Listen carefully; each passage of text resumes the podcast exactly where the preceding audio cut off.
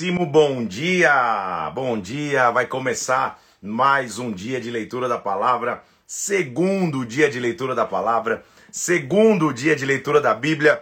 Já estamos iniciando. Seja muito bem-vindo, bem-vinda. Que Deus possa te abençoar demais aí. Que o Espírito Santo fale com você. Bem, bom dia para todo mundo. Tem muita gente chegando já já toca no aviãozinho aqui, indica para alguém. Vamos começar esse momento de leitura da palavra. Eu não tenho dúvida que o Espírito Santo vai falar conosco, vai nos tocar, que a glória dele vai vir sobre as nossas vidas. Que em nome de Deus seja muito tocado por Deus aí, visitado por Deus. Já teve tempo de estudar? Já estudou um pouquinho? Já leu um pouquinho da palavra aí? Já viu mais ou menos o que a gente tem para falar hoje? já está encontrando teu ritmo, você que está recomeçando um propósito, ou você que é novo no propósito de leitura aí, seja bem-vindo, vai ser bênção demais, são 14 capítulos por dia, hoje nós vamos para mais 14 capítulos que eu sei que vai ser bênção para nossa vida, que eu sei que vai ser bênção para nossa história, bom dia para todo mundo que está na área, que está chegando aí então, tem muita gente chegando, já aprendemos bastante na leitura de ontem, e hoje tem mais coisas que a gente vai ter, estamos na, na emocionante leitura do livro de Gênesis, o começo de tudo, o livro que estabelece padrão, o livro que estabelece propósitos, o livro que mostra como Deus começa a se relacionar com a humanidade, como ele cria o homem, como ele se relaciona com o homem. Entendemos ontem que Deus é um Deus redentor, o homem pecador, Deus um Deus redentor. Então vamos orar, vamos pedir que o Espírito Santo venha sobre nós, que a glória dele, dele venha sobre as nossas vidas. Vamos nessa? Pai, nós estamos aqui nesta manhã nos colocando diante de Ti, apresentando as nossas vidas ao Senhor, pedindo que o Senhor venha falar conosco aqui em nome de Jesus Cristo, que o Senhor presida esse estudo, que o Senhor nos instrua através do Seu Santo Espírito, que o Senhor nos dê revelações além daquilo que está escrito, que nós tenhamos revelações que vêm do alto através da Escritura, Senhor. Nós estamos devotando tempo, Senhor, dedicando do nosso tempo ao bem mais precioso que temos, que é a Tua palavra. Por isso, se revela a nós nesta manhã, nós te pedimos, em o nome de Jesus. Amém e amém. Um oi então para todo mundo que está chegando aí.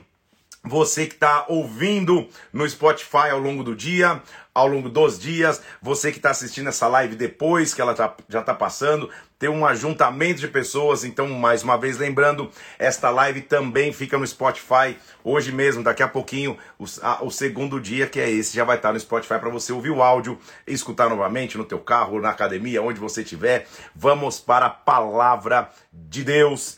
Abra lá comigo então em Gênesis para a gente continuar nossa leitura. Ontem, então, nós terminamos, vimos toda a criação e, e, e passamos pela história de Noé, chegamos na história de Abraão. Para iniciar a leitura de hoje, eu vou te trazer um panorama, um pouco, voltar um pouquinho antes, para te mencionar algumas coisas importantes da história de Abraão. Interessante notar que ele entra na narrativa bíblica, em Gênesis capítulo 12, já como um homem de obediência, já como um cara que vai obedecer.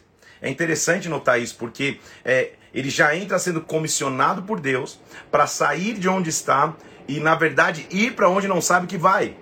Por isso que ele já começa a ser uma expressão de obediência e fé. Porque fé é saber que Deus vai cuidar de tudo, mesmo que eu não entenda, mesmo que eu não saiba a resposta desse tudo. Minha escolha é confiar em Deus. Então, todos os dias nós vamos ser marcados por algumas frases, e a frase que eu quero dizer a você hoje é: nada é difícil para Deus. Pode ser difícil para mim, pode ser difícil para você, pode ser até impossível para mim e para você. Para Deus nada é difícil, nada é difícil para Deus. Deus chama um homem então e diz a ele: sai de onde você está, vai para um lugar que eu vou te mostrar. Eu imagino ele tentando conversar com a família, tentando conversar com os servos, tentando, tentando, tentando pegar tudo que ele tinha. Diz: olha, Deus me mandou sair. Legal, para onde? Não sei, vamos. E assim ele vai, começa a sua jornada só que Abraão é homem, ele é ser humano, ele não é perfeito. E é para mim muito interessante notar que na narrativa bíblica, a Bíblia não esconde as falhas dos seus principais personagens. Como uma evidência de que Deus trabalha com pessoas imperfeitas, sim. Essa é a minha esperança, essa é a tua. Deus conta que nós podemos, podemos errar e diante do nosso erro, ele ainda redime.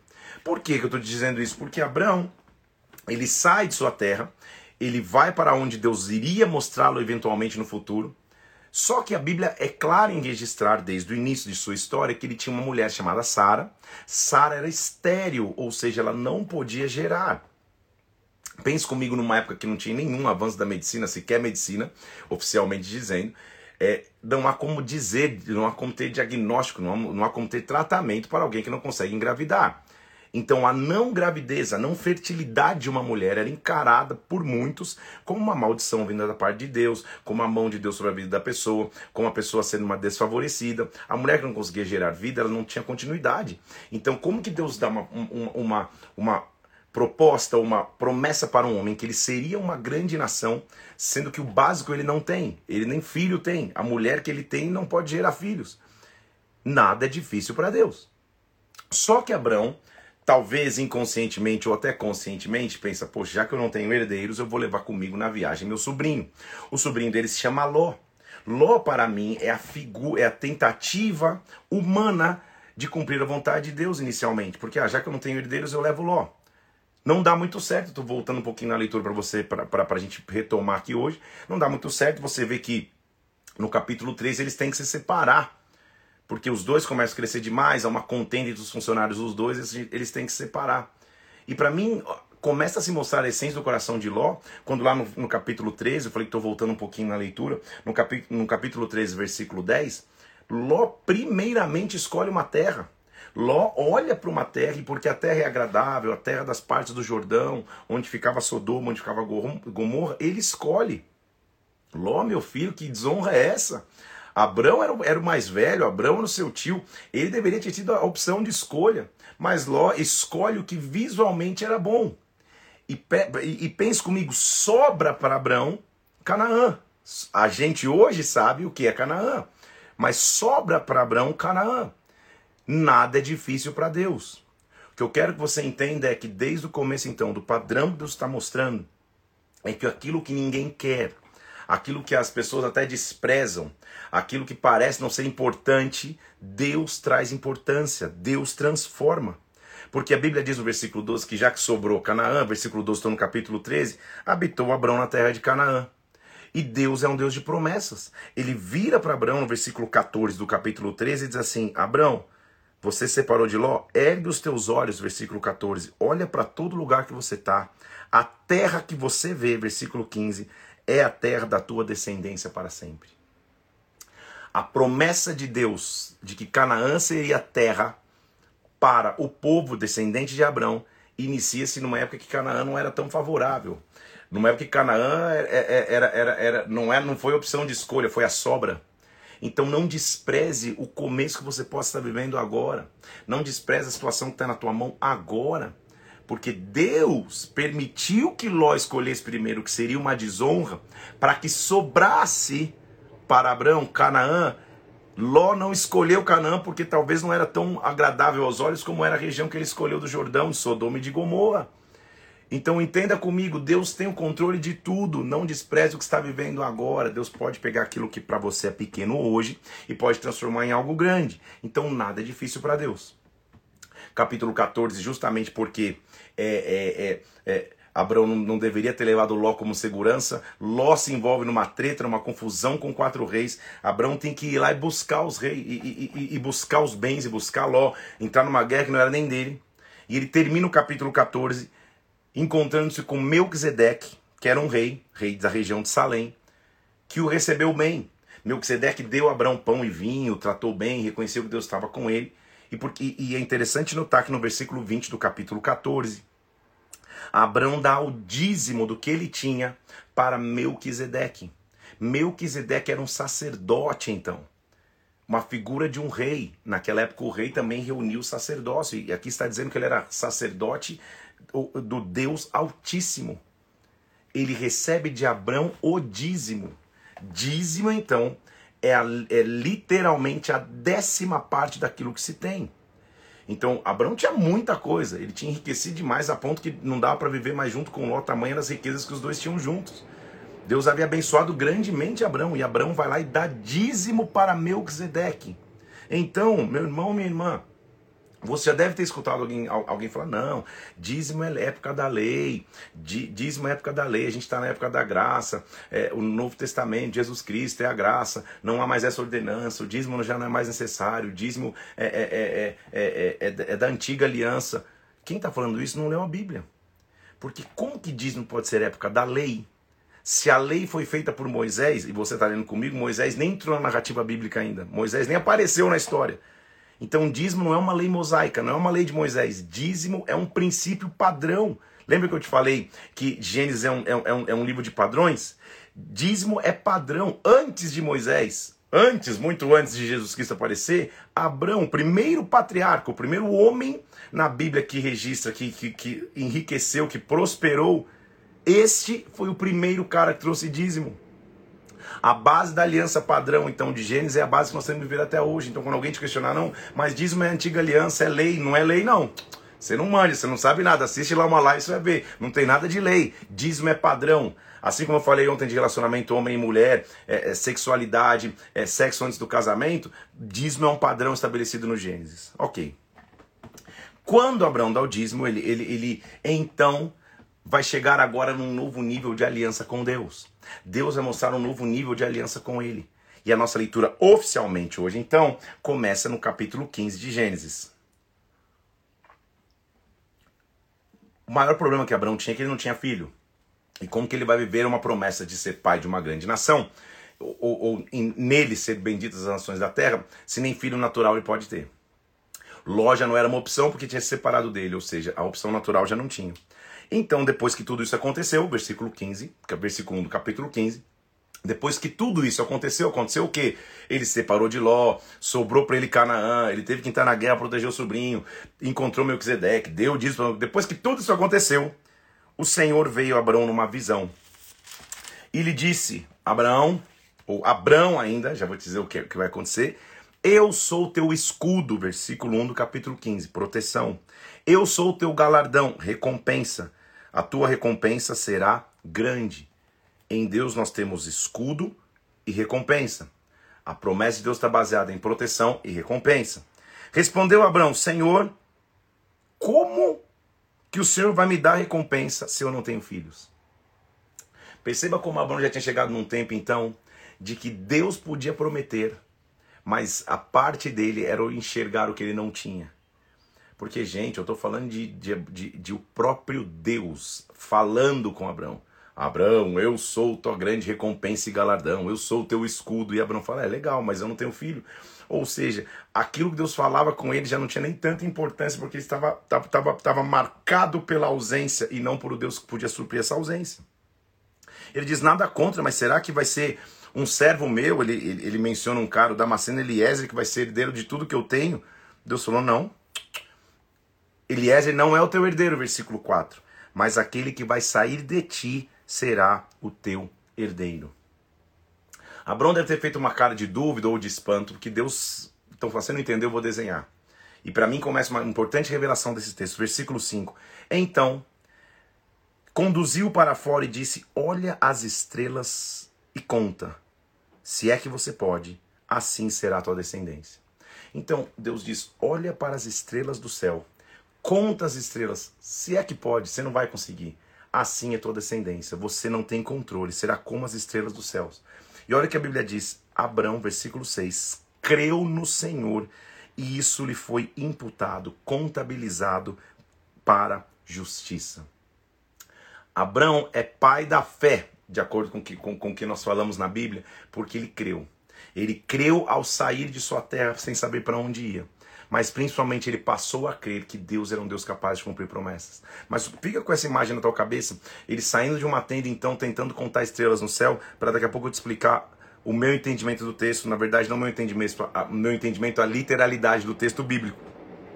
O Senhor falou: "Eu sou, eu sou o Senhor. Eu tenho uma história contigo. Eu te tirei da terra que você estava em Ur dos Caldeus. Eu vou te dar essa terra como herança." E o Abraão perguntou: "Senhor, como que eu vou possuir?" Deus falou: faz comigo uma aliança, faz um sacrifício, pega uma novilha, pega um cordeiro, pega uma rola, pega um pombinho, faz sacrifício de animais. Por quê? Porque o que ele tinha de bens eram seus animais. Hoje eu não preciso matar um, uma pombinha, matar um carneiro, eu não preciso fazer isso. Até porque eu não sou eu, eu, eu não sou cultivador de animais, não sou criador de animais, mas naquela época, Abraão, a tua riqueza está nos teus animais, sacrifica para mim.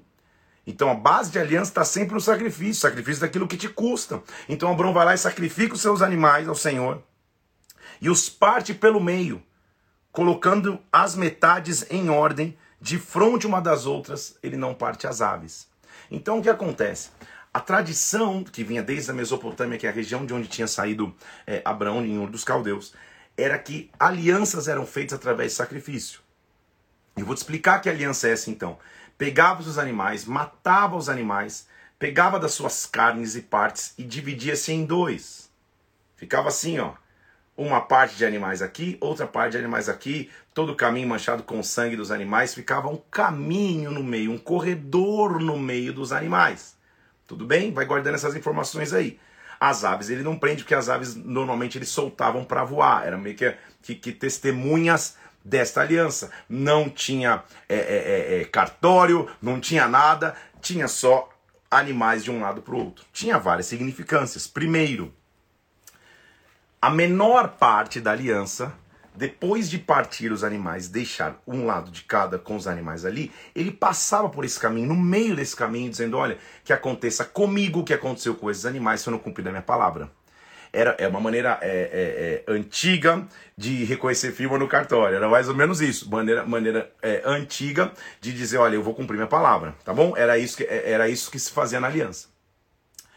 Satanás vai sempre tentar macular nossa aliança com Deus. Porque eu estou falando de Abraão, um cara de 99 anos de idade, um cara de quase 100 anos de idade. Só que quando ele parte, quando, quando ele parte os animais, versículo 11, aves de rapina desciam sobre os cadáveres e Abraão as enxotava. Então Abraão está lá, ó, dando, dando é, é, é, é, pancada no, no, nas aves que vinham para tentar comer o sacrifício. Então essa é uma figura bíblica, gente quando eu vou me aliançar com Deus, quando está tudo pronto para o sacrifício, quando eu estou pronto para passar pelo, por esse caminho aqui, ó, aves vão tentar vir e, e, e interferir. O que, que são aves de rapina? Na figura bíblica, então, pensamentos, roubos, atitudes, comportamentos que me afastam da aliança com Deus. Então vamos recapitular. Abraão está sem filhos, Deus promete que ele vai ter filho. Ele questiona, Senhor, mas eu não tenho ninguém, meu servo vai herdar. Eu não, não, não, vem cá, conta as estrelas se você consegue. É, realmente, ele creu, fez o sacrifício, ele está pronto para o sacrifício. Aves vão tentar roubar o sacrifício. Só que para mim agora começa a história. Tudo bem? Lembre-se comigo no versículo 5 que Deus o chama para contar estrelas. Na minha cabeça e na tua, eu imagino mentalmente uma noite estrelada maravilhosa e ele tentando contar estrelas, se é que você pode, você não vai conseguir, porque tem muitas. Só que não é isso que a Bíblia está dizendo, porque olha o que o versículo 12 diz ao pôr do sol, caiu um sono profundo sobre Abrão. Calma aí. Deus chama no versículo 5 para contar estrelas. Ele crê, isso é imputado como justiça. Ele mata os animais, faz a divisão entre as partes, se protege das aves que vêm roubar o, o, o, o, o sacrifício, e aí o sol se põe. Não há nenhum registro bíblico que quando Deus o chama para contar estrelas era de noite. Pelo contrário, o único registro é que depois de tudo isso que o sol se põe. Então o que, que eu quero te dizer? Uma coisa é Deus te chamar para contar estrelas à noite, você já não vai conseguir porque tem muitas. Outra coisa é quando Deus te chama para contar estrelas e é de dia. Por isso que Abraão criou isso foi para ele justiça, porque a fé é certeza do que eu não vejo. Então Deus o chama para fora e fala: conta estrelas, o sol está estralando, você não vai conseguir. Assim é tua descendência, você não vê, mas ela está aí. Você não vê, mas ela já aconteceu. Porque nada é difícil para Deus. Deus sempre vai cumprir a sua promessa. Então Deus o visita e diz com certeza, versículo 13: a sua posteridade vai ser grande na terra eu sei que vocês vão passar por escravidão, eu tenho controle de tudo, eu não sou pego de surpresa de nada, mas vocês vão sair da escravidão com paz e com riquezas, e você vai morrer em honra, em ditosa velhice. Lembre-se comigo que a menor parte passava primeiro por entre os animais, naquele caminho feito pelos animais, marcado de sangue. Quando o sol se pôs, versículo 17, houve densas trevas e um fogo, um fogareiro fumegante, uma tocha de fogo passou entre aqueles pedaços. Oh, meu Senhor amado! O que aconteceu? Deus se diminuiu e passou primeiro. Óbvio que quem tinha que passar primeiro era Abraão, mas ele estava dizendo: Eu vou me diminuir, eu vou passar primeiro para dizer, eu vou cumprir a minha palavra, a tua descendência vai ser grande. Não é à toa então que quando surge alguém dizendo, Eu sou o caminho, Eu sou a verdade, eu sou a vida. Ele estava passando pelo caminho. Ele estava dizendo: Eu diminuo, eu me entrego, eu sou Deus, podendo ser Deus, eu vou me tornar homem. É uma referência clara do que seria o sacrifício de Jesus Cristo. Está entendendo comigo aqui? Então, que maravilha! Quando isso acontece, o Senhor faz uma aliança com Abraão, dizendo: Para tua descendência eu dei esta terra. Deus começa a prometer terra para Abraão. Só que, de novo, Abraão é humano. E Deus promete, e não é de imediato que ele promete que a coisa acontece. Então, o problema não é crer na promessa de Deus, todos creem. O problema é saber aguardar o tempo da efetivação dessa promessa. Porque, ok, eu tô com uma promessa na mão, vi tudo maravilhoso, Deus ilustrou de forma clara, me pediu para contar estrelas de dia, eu, eu vi o fogo passando entre os animais, tá tudo certinho. Só que até agora não tem exame positivo de gravidez para Sara e, e, e, pelo contrário, ela já é velha, eu também, a coisa não está acontecendo. O que, que Sara faz então? Ela tenta dar um jeitinho. Abraão tinha nessa época 80 e poucos anos de idade, eu falei agora há pouco 99, mas não, 80 e poucos anos de idade quando ele fez a promessa. Quando Deus faz a promessa com ele. Um dia chega Sara para Abraão e fala assim: ó, disse Saraí a Abraão: Eis que o Senhor me tem impedido de dar luz a filhos. Capítulo 16, versículo 2. Pegue então a minha serva, tenha filhos através dela, e Abraão anuiu o conselho de Saraí. A imoralidade aqui não está no fato dele ter, ter, ter, ter consentido em deitar-se como escravo para ter filho. A monogamia, você vai perceber aqui, não era, uma, não, não era algo tão específico na época. Os homens, na época, àquela época, por costume tinham mais de uma mulher. Então, ele gerar o filho de uma escrava não era um absurdo, um negócio jamais visto. Só que era uma evidência clara dele tentar ajudar a, a, Deus cumprir uma promessa. Será que o Deus que prometeu não poderia fazer Saraí engravidar? Então, Abraão, Deus não precisa da tua mão.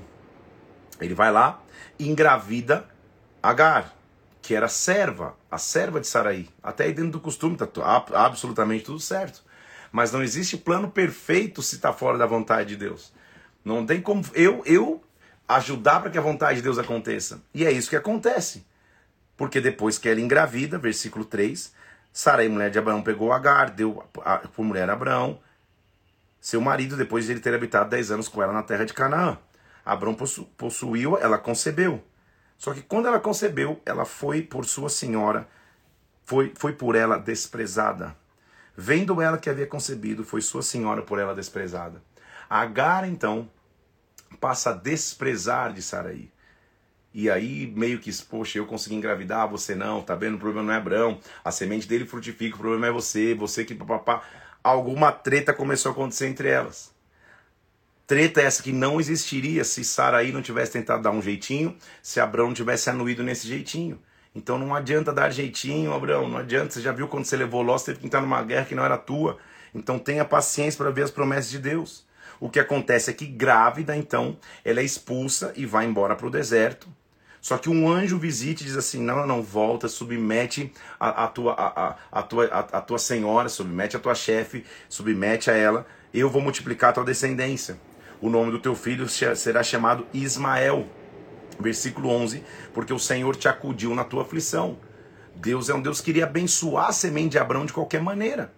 Ismael não seria o fruto da promessa, mas ele seria abençoado de qualquer forma, porque ele fazia parte da aliança de Deus com Abraão. Só que ele não era a vontade perfeita de Deus para uma descendência em Abraão, a vontade permissiva. Você, você quer tentar do teu jeito, não vai dar certo, tenta. Então é melhor, é melhor esperar o tempo de Deus do que tentar do nosso jeito. Agar deu à luz a um filho, Abraão, versículo 15. Abraão, é, a, a, e Abraão, a seu filho que lhe dera Agar, chamou-lhe Ismael. Abraão tinha 86, lembra que eu falei que era 80 e poucos anos? 86 anos quando Agar deu luz a Ismael. E será que essa vai ser a promessa? Não. Deus precisa mudar um pouco então a história de Abraão. E para mudar a história, Deus tem que mudar a identidade. Sempre que a Bíblia vai dizer a partir de agora, então, que Deus muda o nome de alguém, o que, o que a Bíblia está dizendo na verdade é que Ele está mudando a identidade, está mudando a história. Deus, então, no capítulo 17, quando Abraão agora sim tinha 99 anos. Então ele tem Ismael com 86. Ele já tem 99, até agora nada de Saraí engravidar. 99 Deus diz: Abraão, eu sou o teu Deus, todo-poderoso. Anda na minha presença, seja perfeito. É maravilhoso esse nosso Deus, gente. Porque o homem é pecador, Deus é redentor. Abraão já tinha dado uns tropeços aqui, errou, levou Ló, não tinha que levar, engravidou a escrava, expulsou a escrava, e Deus fala: vem cá, vamos recomeçar. Eu sou o redentor. Eu sou o Todo-Poderoso. Seja perfeito. Eu vou fazer uma aliança entre, você, entre mim e ti. Eu vou multiplicar você extraordinariamente. Ismael nasceu com 86. Aos 99 ele escuta de novo que Deus tinha planos para com ele. Deus não desiste de você. Deus não desiste de mim. Quando há uma promessa de Deus, ele vai cumprir. Independente dos erros, dos tropeços, dos fracassos, Deus vai cumprir. Ele chega e diz assim: é, Eu vou fazer uma aliança. Abraão se prostra em terra, versículo 3. Abraão prostrou-se com o rosto em terra e Deus falou: Quanto a mim, será contigo a minha aliança, você vai ser pai de muitas nações. Que maravilha, gente. Porque nós temos um Deus que, mesmo que a gente erre, Ele é capaz de nos perdoar e recomeçar. Sabe, Deus está dizendo: quanto a mim, no que diz respeito a mim, meus planos não mudaram a teu respeito. Você tropeçou, você errou, mas deixa eu consertar minha aliança contigo. E o conserto na história de Abraão foi: Abraão já não será o teu nome, mas sim Abraão, porque por pai de muitas nações te constituí. Abraão significa pai. Abraão é pai de multidões pai de muitas pessoas, pai de muitas nações. Uma letra que se adicionou no nome aqui na língua portuguesa mudou a essência de Abraão. Era como se Deus estivesse dizendo: Abraão, você sempre nasceu para ser pai, mas não pai do teu jeito, não pai com o teu jeitinho. Pai, porque eu vou te dar a unção, a capacitação, a sobrenaturalidade de ser pai de muitas nações. Eu, versículo 6, vou te fazer fecundo, ou seja, eu vou te fazer frutificar extraordinariamente. De ti farei nações e reis procederão de ti. O que eu sinto nessa manhã é que Deus está mudando nomes. Deus está mudando histórias. Deixa Deus mudar teu nome. Deixa Deus mostrar que os sonhos dele são maiores, que nada é difícil para ele, nada é difícil para Deus. Eu vou estabelecer a minha aliança entre mim e ti. A tua descendência será perpétua. A tua descendência será perpétua por gerações. Eu sou o teu Deus, eu sou a tua descendência. Eu vou te dar a terra, eu vou te dar Canaã, eu vou te dar possessão perpétua, eu vou ser o teu Deus. Então, Deus é um Deus que faz aliança para comigo. Agora eu preciso fazer aliança com Deus. Porque até agora eu vi Deus colocando o arco no céu com Noé, aliança de Deus com o homem. Eu vi Deus, vi Deus passando entre as, entre as partes dos animais, primeiro, aliança de Deus com o homem. Eu vejo Deus prometendo mais uma vez, Abraão, eu sou contigo. Quanto a mim, continua tudo normal. Continuo tendo planos com você. Aliança de Deus com o homem. Agora é hora do homem mostrar que vai fazer aliança com Deus. E neste caso, a aliança escolhida por Deus para que o homem mostrasse que com Deus tem pacto é a aliança chamada circuncisão. Por que a circuncisão? A circuncisão já acontecia em alguns povos, mas ela, ela passa a existir de forma mais eficaz e mais significativa na aliança então dos descendentes de Abraão, a partir de Abraão, dos descendentes de Abraão, para mostrar que tem aliança com Deus. Circuncisão é literalmente um corte na carne do órgão, do órgão sexual, do órgão reprodutor masculino. Então, aconselho não coloque circuncisão no Google Imagens, não sei o que vai aparecer, eu mesmo nunca coloquei, mas estou te explicando. Há uma carne sobressalente no órgão reprodutor masculino chamada prepúcio. Pegava-se então uma faca, normalmente de uma pedra chamada pederneira, uma pedra afiada, afiava-se essa pedra e com um golpe seco, dá até um arrepio, pá, cortava-se essa carne sobressalente. A marca então ficava no órgão reprodutor do homem. Só os homens deveriam fazer essa aliança, evidente, é no órgão reprodutor do homem. Por que esta marca? Qual o significado dessa marca? A partir de agora, no local mais íntimo, que quase ninguém vê, eu tenho uma marca com Deus. A partir de agora, toda semente que nascer através de mim passa pela aliança que eu tenho com Deus. A partir de agora, em qualquer imoralidade que, seja, que me seja proposta, ao olhar o órgão reprodutor, eu me lembro, eu tenho uma aliança com Deus. É uma marca íntima, porém uma marca que, que, que, que estabelece o princípio de multiplicação e frutificação. Lá na frente passou-se a fazer isso ao nascer o bebê no oitavo dia de vida do bebê. Mas aqui, na hora da instituição, então, desse momento de, de, de, de circuncisão, a, a orientação para Abraão é: Abraão, todos os homens, tudo de sexo masculino aí que tem na tua casa, você e teus escravos, circuncidem-se. Versículo 12. Todo aquele que tiver oito dias será circuncidado. Todo macho nas vossas gerações, o escravo, o, na, o, nascido na sua casa, o comprado, o estrangeiro, o que não for da tua estipe, vai ser circuncidado. O nascido em tua casa, o comprado por teu dinheiro, a minha aliança está na vossa carne e ela será perpétua.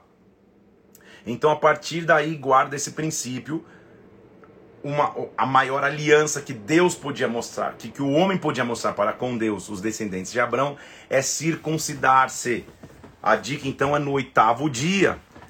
Seria muito mais fácil pegar um bebê de oito dias e circuncidar a carne sobressalente de seu órgão reprodutor do que um homem adulto, né? Mas naquela hora, o, o, o, todos, inclusive Abraão, iria ser circuncidado.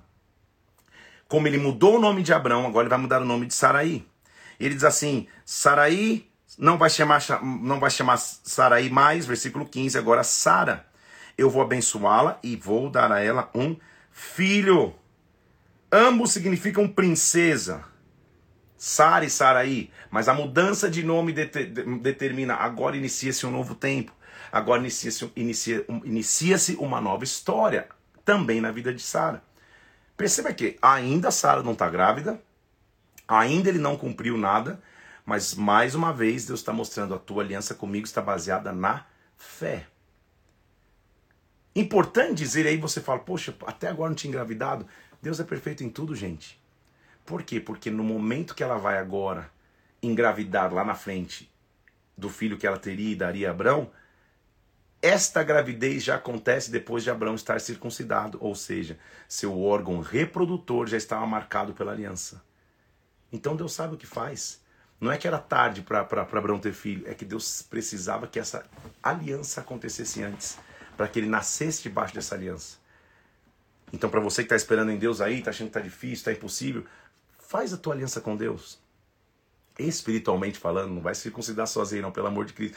Faz a tua aliança com Deus. Seja na tua vida financeira, na tua vida de devocional, na tua vida de busca, na tua vida de entrega, na tua vida de santidade. Faz tua aliança com Deus e aí veja Deus cumprir promessas. Veja Deus cumprir a aliança que ele tem.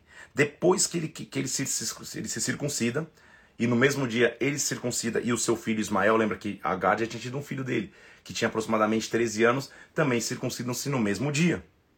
Depois, e somente depois, da aliança do homem para com Deus. Deus sempre tinha aliança com o homem. Agora o homem mostrou: Eu tenho aliança contigo. Versículo 1 do capítulo 18. O Senhor apareceu a Abraão nos carvalhais de Manre. Ele estava sentado na entrada da tenda, no maior calor do dia. A última menção de idade dele aqui é que ele tinha 99 anos. Então já é um senhor de 99 anos, sentado num dia de muito calor no meio do deserto aparecem três homens, versículo 2. Ele olha e três homens aparecem de pé em frente a ele. Ele tem 99 anos. Três homens aparecem, versículo 2: Vendo-os, correu da porta da tenda ao seu encontro e se jogou em terra. Ele tem 99, é um senhor, gente. No calor do dia, Deus dá ele um vigor. Calma aí, eu estou esperando, eu sei o Deus que me prometeu. E quando a promessa de Deus chegar sobre a minha vida, eu não vou ficar sentado, eu não vou me rastejar, sequer eu vou andando lentamente, eu vou correr. Pode ser tarde demais na concepção humana, mas eu vou é correr. Ele corre ao encontro daqueles três homens.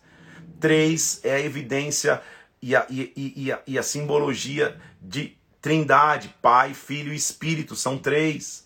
Três homens aparecem para encontrar Abraão. Ele sai correndo em direção a eles. E ele diz assim: Eu não sei o que vocês vão fazer aqui, versículo 3, mas não passem de mim. O que Deus precisa encontrar em nós, este vigor. A última vez que ele tinha gerado um filho, ele tinha 86 anos, ele já tinha 99. Ismael já tinha 13 anos, 13 anos haviam se passado. Deus mudou o nome dele. Ele tinha marcado a carne do seu prepúcio, ele tinha marcado é, é, e feito a sua circuncisão. Ele, quando vê três homens aparecendo no calor do dia, ele não sabe quem são, mas ao mesmo tempo ele sabe.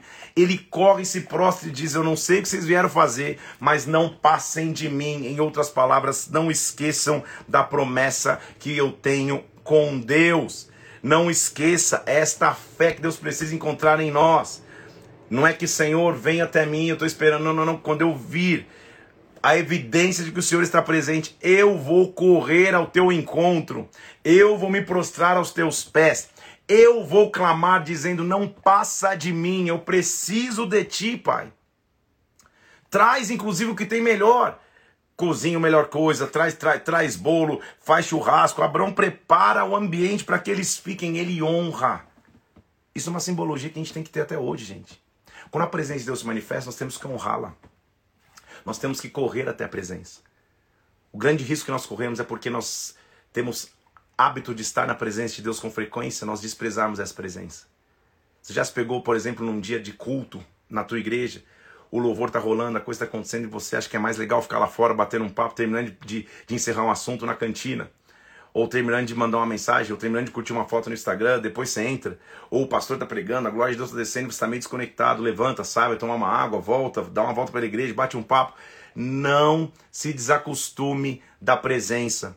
Ou não se acostume tanto que a presença se torne algo comum. Tenha o vigor desse homem de 99 anos de idade que quando ele viu três homens se aproximando, ele sabia que era da parte de Deus. Ele corre e diz: Eu te imploro, não passa de mim. Hoje é comigo. Hoje é para mim. É isso que Abraão estava dizendo. Não sei, não, não sei se você veio falar com o vizinho aqui, mas hoje é para mim.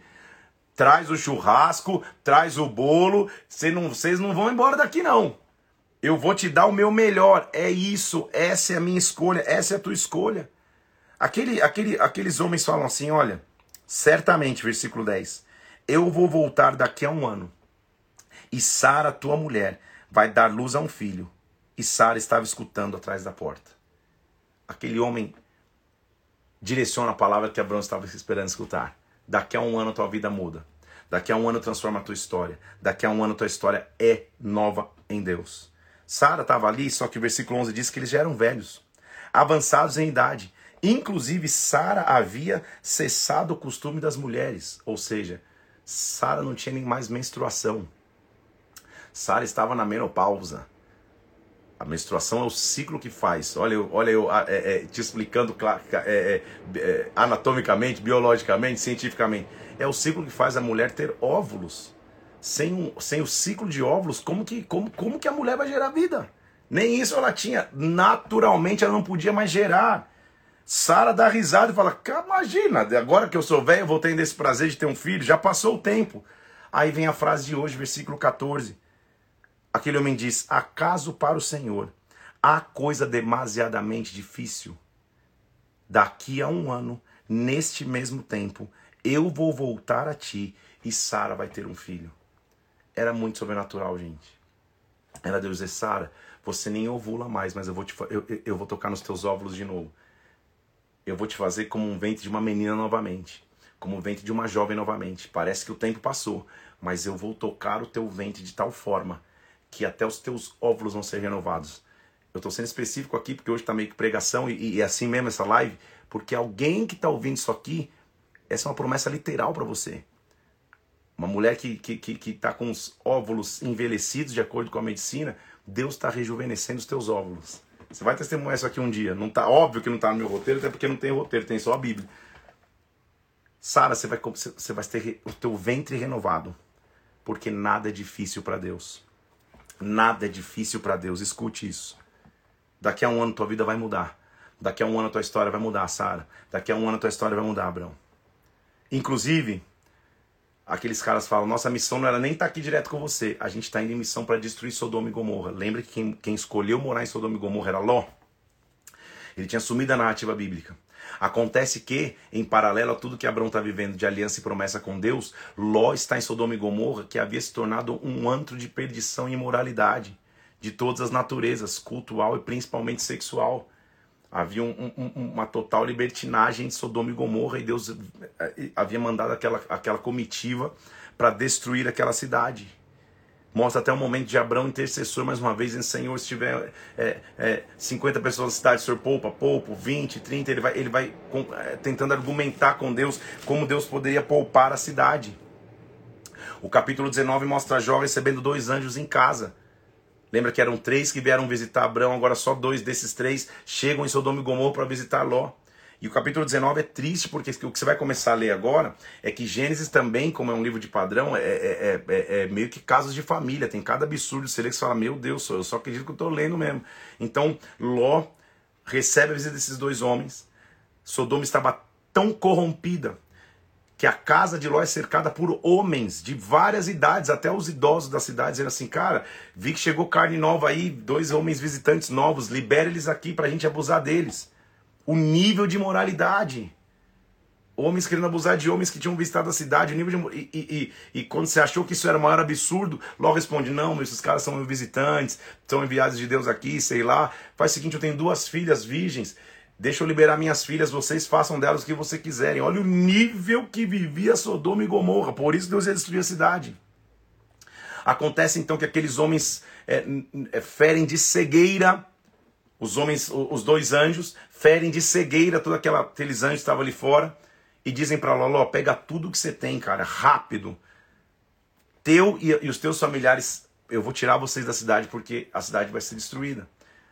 A família de Ló nem o respeita tanto, mostrando que ele não tinha nem tanto sacerdócio. Não, pá, acho que é brincadeira. O anjo tem que literalmente pegá-los pela mão e levar embora Ló, suas duas filhas, que eram virgens, não eram casadas ainda então, sua esposa para arrancá-los da cidade.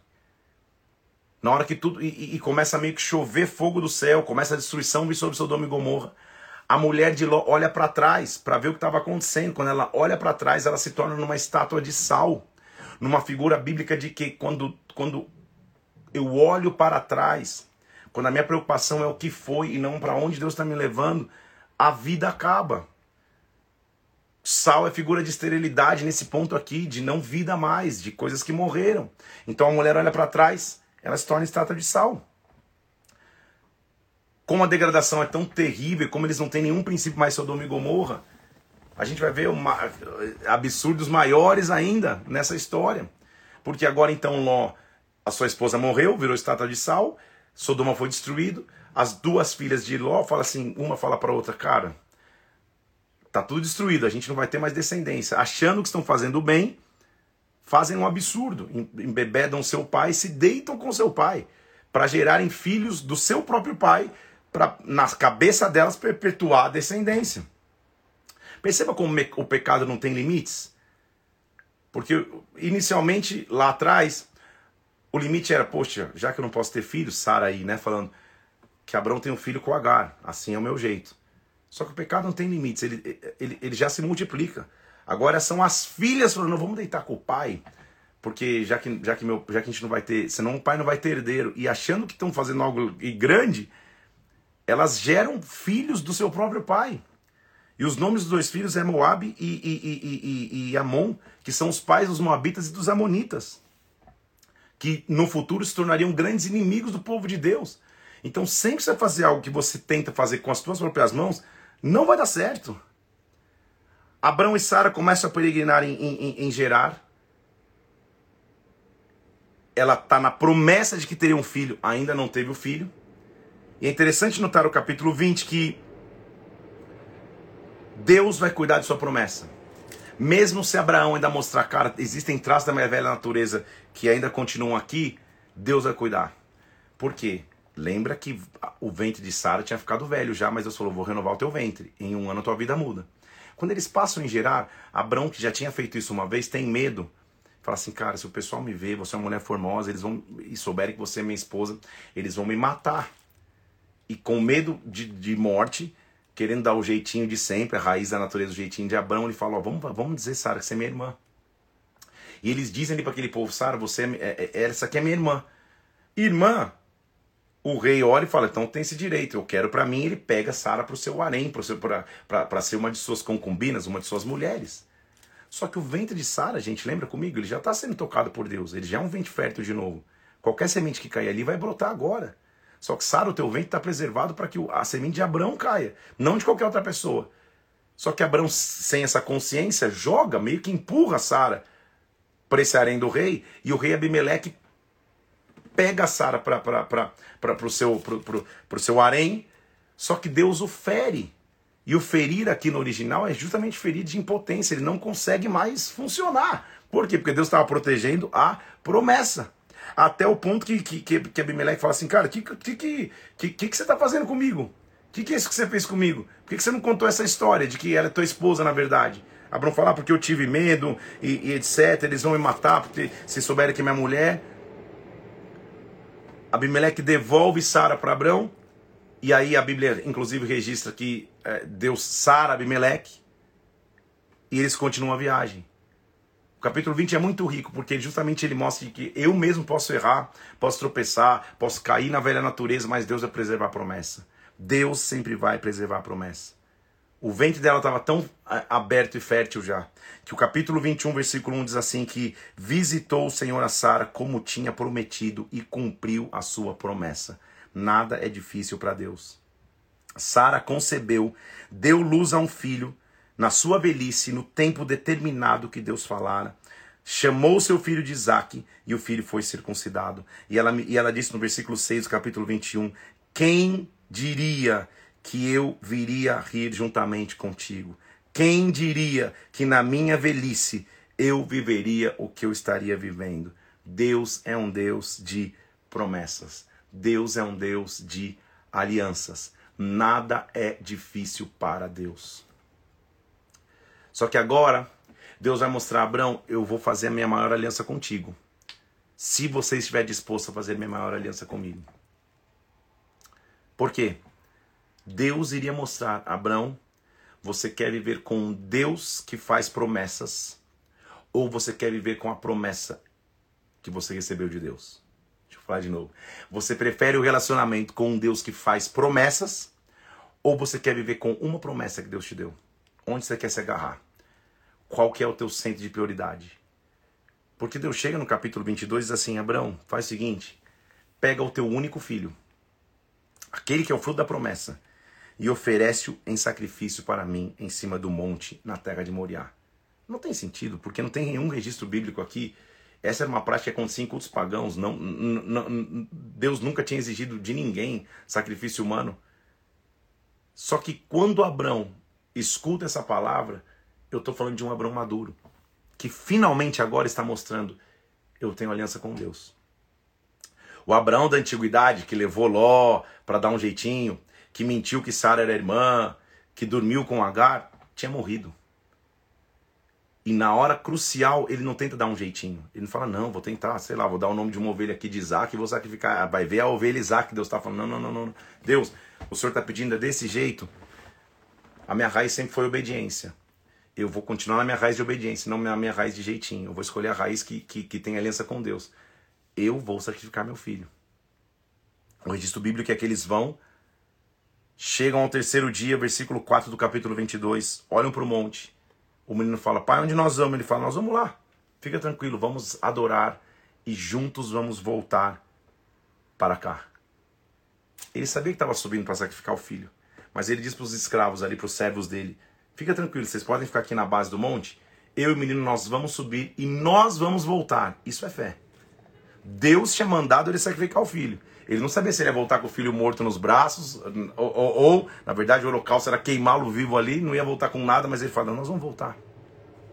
Abraão pega a lenha, pega Isaac, seu filho, pega uma faquinha e eles vão subindo. Isaac, que era um, que, que era um adolescente, ele, ele, ele muito mais forte do que um senhor como Abraão, ele deve ter começado a olhar e falar: Cara, tá tudo meio arrumado aqui, tá, tá certo aqui o negócio, só que só tá faltando uma coisa, pelo que eu conheço aqui, tá faltando o, o sacrifício. Porque Isaac vira pro pai e fala: Pai, tá tudo certo, tem lenha, tem, tem, tem faca, tem tudo, mas cadê é, o cordeiro para ser sacrificado? Versículo 7. No versículo 8, Abraão responde: Deus proverá para si o cordeiro para o holocausto. Deus proverá é o título desse capítulo, por assim dizer. Deus proverá. Abraão não sabia qual seria a resposta de Deus. Abraão muito menos sabia qual seria a provisão de Deus. Mas ele aprendeu a confiar num Deus que é capaz de cumprir promessas. Nem sempre você vai saber todas as respostas. Quase nunca você vai estar no controle. Quase nunca você vai ter a certeza do que vai acontecer amanhã. Mas o teu histórico com Deus que cumpre promessas vai te dar certeza de que na hora H, na hora do vamos ver, Deus vai intervir. Essa era a segurança de Abraão. Ele fala: Filho, Deus vai prover. Eu não sei o como, mas Deus vai prover. Ele pega, amarra o menino no, no, no, no, no altar. Não só ele amarra, o menino se permite ser amarrado. Eu estou falando de um adolescente, de um jovem, ele tem muito mais força que um idoso. Só que a cultura de fé já tinha já estava sobre Isaac também. Ele permite ser amarrado. E quando Abraão levanta o cutelo, a faca ali para matar o filho, um anjo aparece e diz: Não, não precisa. Agora eu sei. Eu sei com quem você verdadeiramente tem aliança. Não é com a promessa de Deus, mas é com Deus da promessa. Não é com a bênção de Deus, mas é com Deus que abençoa. Não é com a provisão de Deus, mas é com Deus que provê. É assim que você tem aliança, é com Deus. Quando isso acontece, eles olham e há um carneiro ali enrolado, versículo 13, é um carneiro enrolado entre os chifres dos arbustos. Eles pegam o carneiro e oferecem em lugar. Era para morrer Isaac, mas no lugar de Isaac morre o carneiro. Você vai lembrar lá na frente dessa história aí. Esse é um sacrifício de substituição, então. Alguém veio para substituir quem deveria morrer.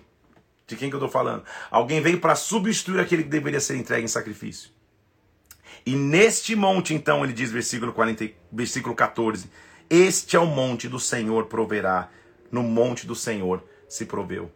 Pela primeira vez, então, se escuta o termo Jirê, o Deus que provê. Só que o Deus que provê, no original aqui, não é o Deus que enxergou a necessidade e aí começou a agir. O Deus que provê, na verdade, literalmente é o Deus que viu antes. É o Deus que antevê. Ou seja, o carneiro ali são cinco meses de gestação.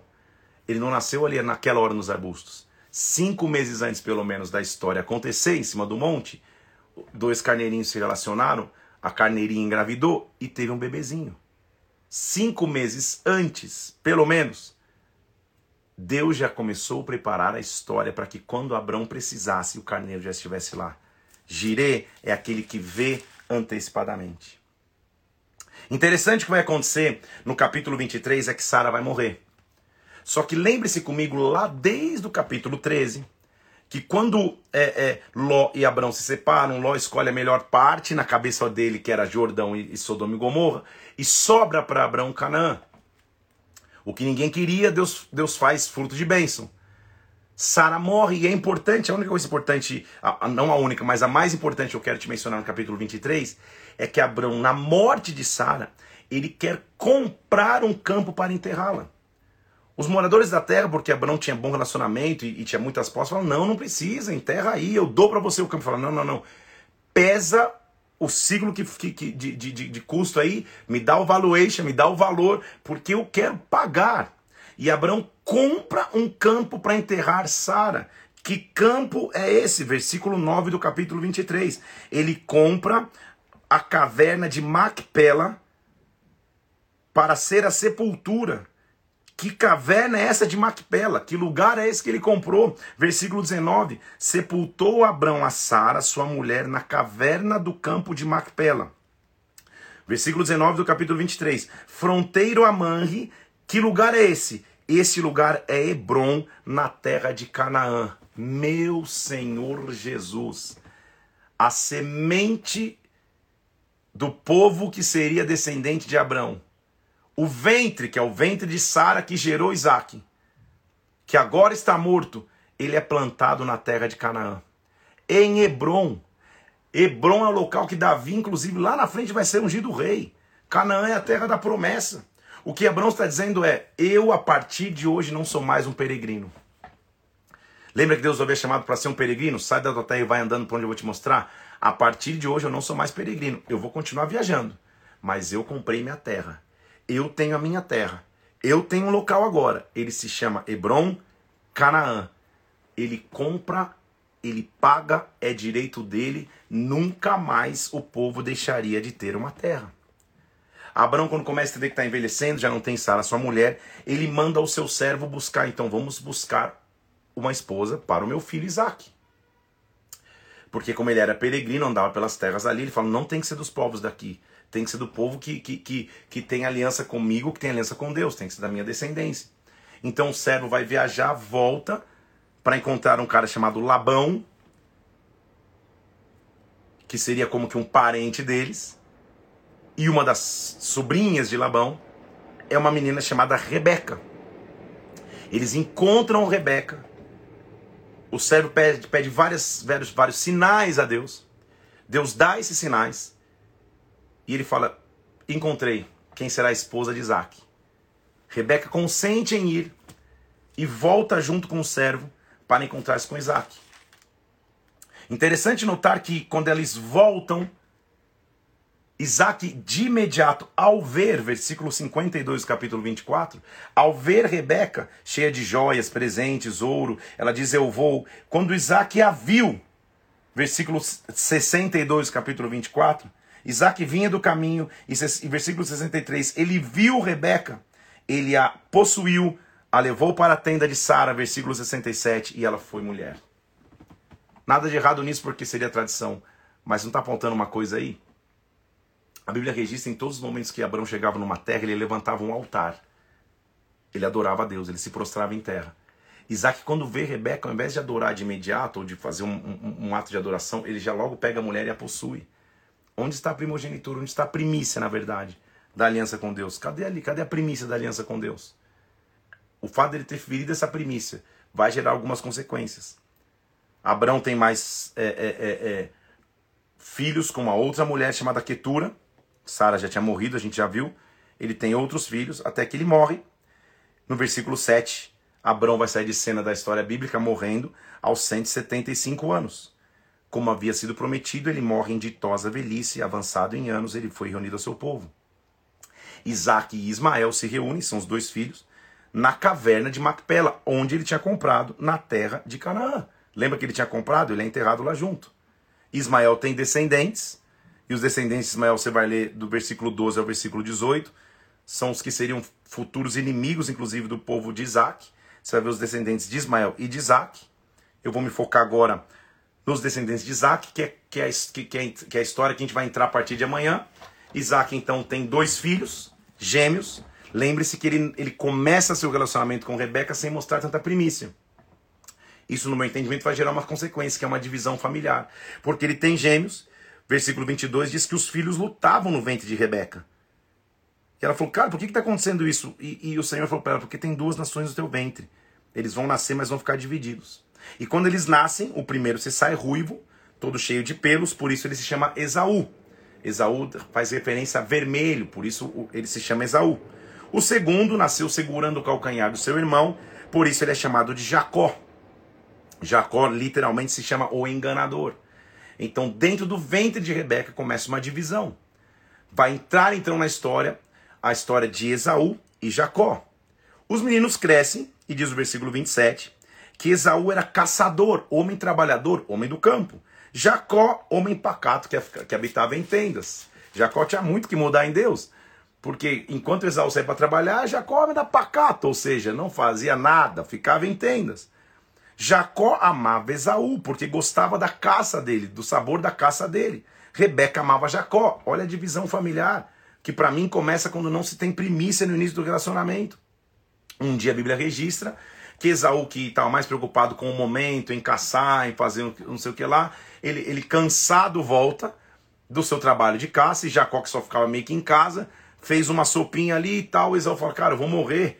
Estou morrendo de fome, deixa eu comer um pouco. E, eles, e, e Jacó, que como raiz era um enganador, ele fala assim: faz o seguinte, me vende teu direito de primogenitura, ou seja, me vende teu direito de bênção, pode comer a, a, a, a, minha sopa. E por uma sopa, gente, por um momento, ele vende o direito de primogenitura. Primogenitura, ser o filho primogênito, era receber o dobro da herança na frente de qualquer dos seus irmãos.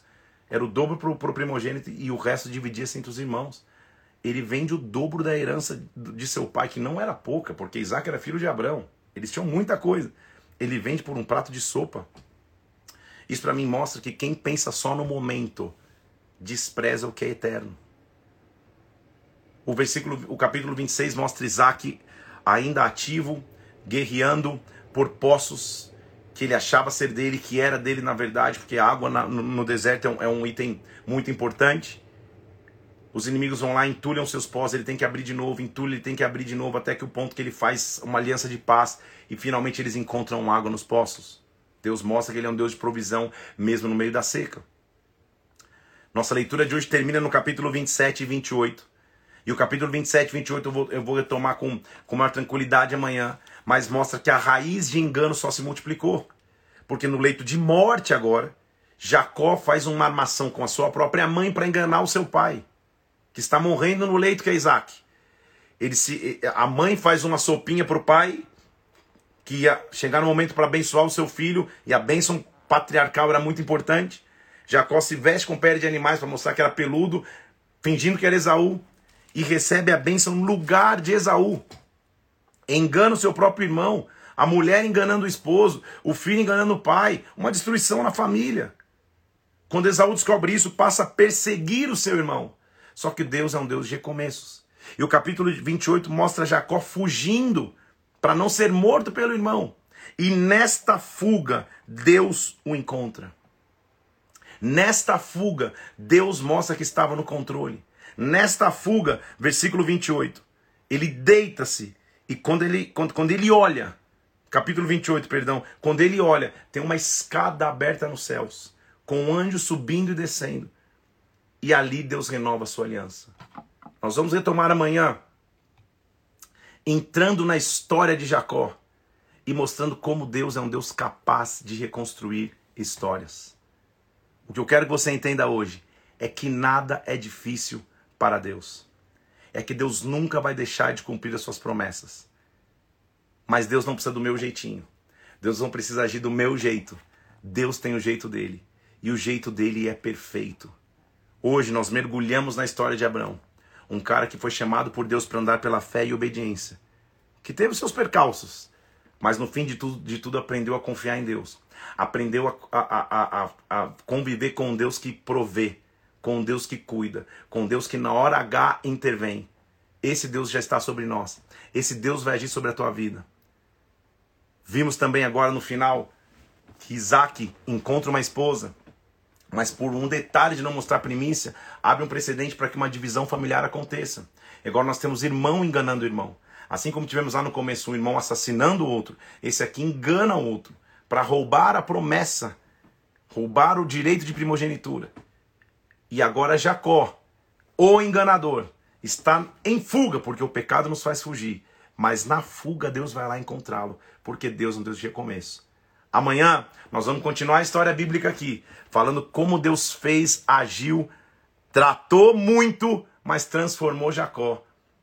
E a história vai continuar até nós chegarmos nos descendentes de Jacó e a importância desses descendentes na narrativa bíblica. Tá sendo maravilhoso demais estar junto aqui. Deus vai prover sobre nós, a glória de Deus está sobre as nossas vidas. Relê tudo isso de novo, estude bastante, prepare-se para amanhã. Eu vou subir agora, essa live vai ficar aqui é, é, é, é no Instagram para você assistir e reassistir de novo. E vou subir também uma arte muito interessante que mostra que nada é difícil para Deus. Um cara tentando segurar de tudo ali, fazer tudo sozinho. Para Deus, nada é difícil. Nesta arte, bomba de comentar, marca um monte de pessoas. Vamos tornar esse post relevante para que mais pessoas busquem a palavra de Deus. Ainda dá tempo de você convidar pessoas para participar. É só o segundo dia. Você já viu quanta coisa gente aprendeu em dois dias? Mas tem muito mais por vir. Segundo dia de 100, termina agora. Deus te abençoe. Tenha um dia muito abençoado. A gente se vê amanhã, 7 horas da manhã aqui. Um abraço, fica na paz de Cristo. Vamos nessa. Nada é difícil para Deus. Deus te abençoe.